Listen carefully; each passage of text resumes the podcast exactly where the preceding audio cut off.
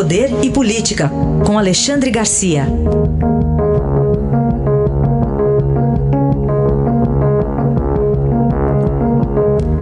Alexandre, bom dia. Bom dia, Raíssa. Bom dia, Carolina. Bom dia. Havia, Alexandre, uma expectativa para ontem da votação do projeto das fake news no Senado, mais uma vez foi adiado. Eu acho que fizeram muito bem em adiar, né? Porque está muito confuso. Liberdades atingidas, né? Direito à privacidade, o sigilo das comunicações, né? o direito de o jornalista não fornecer a fonte, né? uh, além da liberdade de expressão, liberdade de opinião. Né? E se entra no, na lei e alguém uh, entra no Supremo para tirar da lei, como é que o Supremo vai se manifestar sobre isso se ele próprio está atingindo esses direitos? Eu acho que tem que ter muito cuidado, porque, como, como diz aí um manifesto internacional, né, assinado inclusive por, pelo ex-presidente Fernando Henrique Cardoso, que estão se aproveitando da pandemia para tirar liberdades. Eu pergunto, por que antes, quando a gente sabia que usavam redes sociais, os, os uh, uh, aqueles que, que atacam as crianças, né, os pedófilos, aqueles que se aproveitam dos idosos, os vigaristas, os estelionatários, por que não fizeram antes alguma coisa para combater esses crimes? Né? Que, que, aliás, estão todos na, no Código Penal, né? todas as polícias têm divisão de crimes cibernéticos. Por que a lei? Né? Se não seria para tirar liberdades. Agora mesmo eu estou vendo aí que há um, um manifesto aqui no Brasil né, chamado Direitos Já. Uh, eu fico pensando, puxa, mas tem gente aderindo aí na, na luta contra essas histórias, aí Supremo e, e lei da, uh, das fake news, né? Então é, é, um momento complicado. Eu dei o exemplo ontem, falei do sapo, né? Põe o sapo na panela, a água está fria, o sapo não reage. Aí acende o fogo. E o sapo não reage, não reage até que a água ferve e ele morre. Né? Perder liberdades é mais ou menos isso. A gente tem que ficar muito atento a respeito. Alexandre, vamos falar um pouquinho sobre a cloroquina. Tem algumas informações é, sobre o uso do medicamento. Por exemplo, o Einstein está proibindo que os médicos indiquem o medicamento a pacientes com a Covid. Também tem as Forças Armadas, que tem bastante comprimido ali da cloroquina e não prevêem continuar a produção.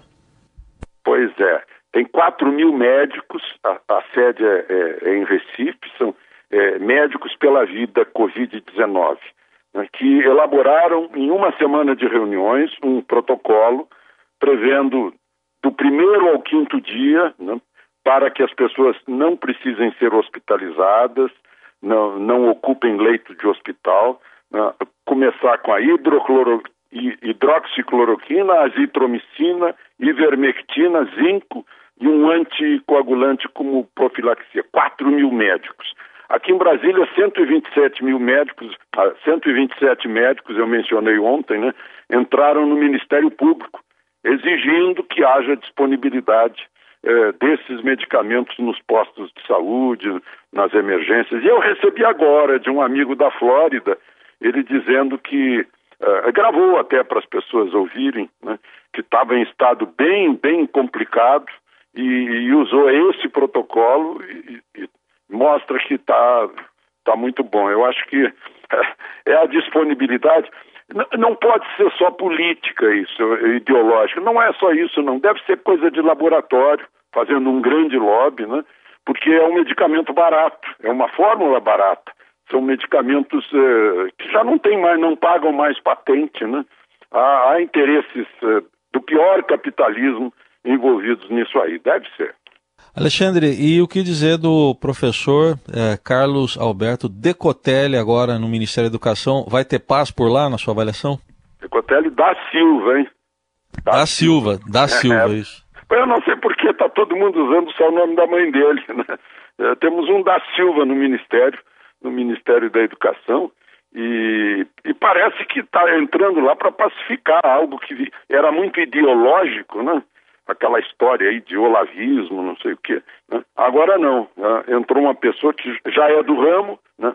além de tudo ele tem formação também como economista, tem um pós-doutorado em administração, né? já tem experiência na área, no Fundo Nacional de Desenvolvimento eh, da Educação e, e, participou da equipe de transição do presidente, está sendo elogiado. Pode ser que agora no MEC a gente tenha uma pacificação, é, o que significa o MEC sair dos noticiários, né? Quando a gente deveria mantê-lo no noticiário para que o ensino brasileiro não faça os fiascos que tem feitos aí, que tem, que, que tem feito nas, nas avaliações uh, uh, mundiais. Né? A gente sempre está lá atrás em, em matemática, ciências, uh, línguas, né? linguagem, expressão. É, é, é, uma pena. Né?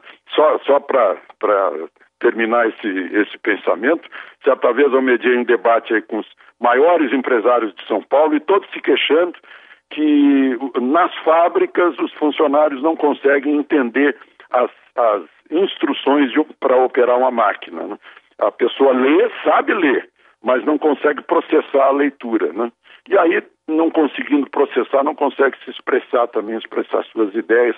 Tem que começar lá no básico, lá no básico. Né? A gente falando de ensino, é, é, é o que há de mais importante para um país, né? é o que garante o futuro, é o ensino. Tomara que o MEC é, não tenha, tenha acabado a fase das, das polêmicas, das trapalhadas, é, é, das, das, da cenografia, né?